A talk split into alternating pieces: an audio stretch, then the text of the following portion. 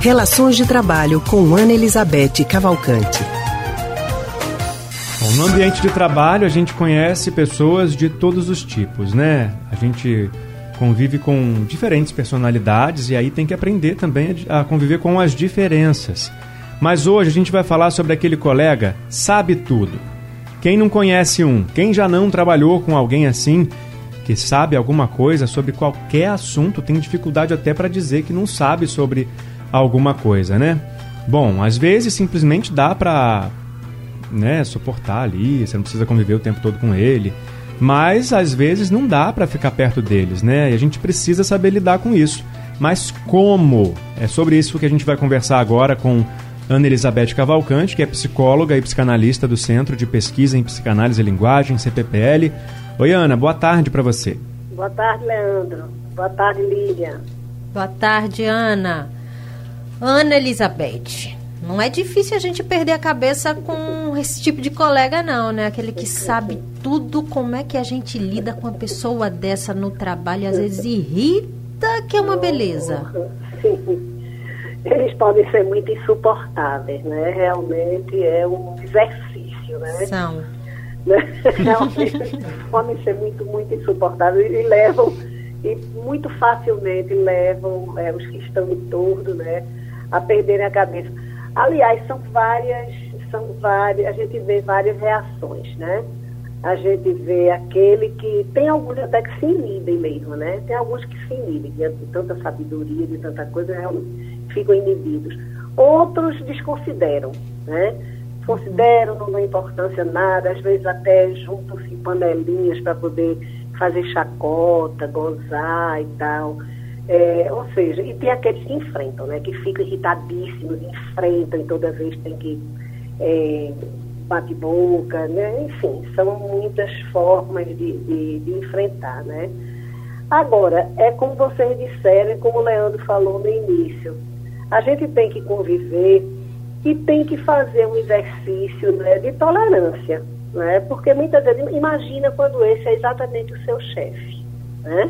porque às vezes acontece que essa figura é exatamente o chefe, o, o gestor, né? Então você tem que desenvolver realmente mecanismos de conviver com isso, né? Você nem vai viver se atracando com o outro, nem vai também é, desconsiderar tudo que ele, que ele fala, é impossível você conviver com alguém assim, e também não vai se encolher diante disso achando que ele não está considerando nada do que você está falando.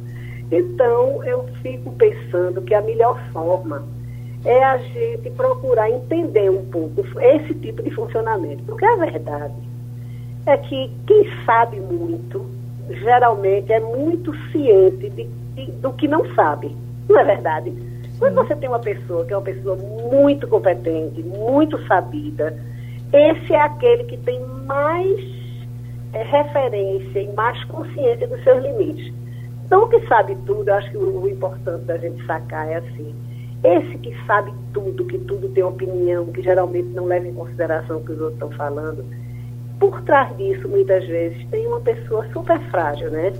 Que não aguenta um sopro, que ao invés de estar se relacionando com as pessoas, está, na verdade, se relacionando consigo mesmo, né? Aquele que olha para o umbigo sempre, que está pouco se lixando para o que está em volta.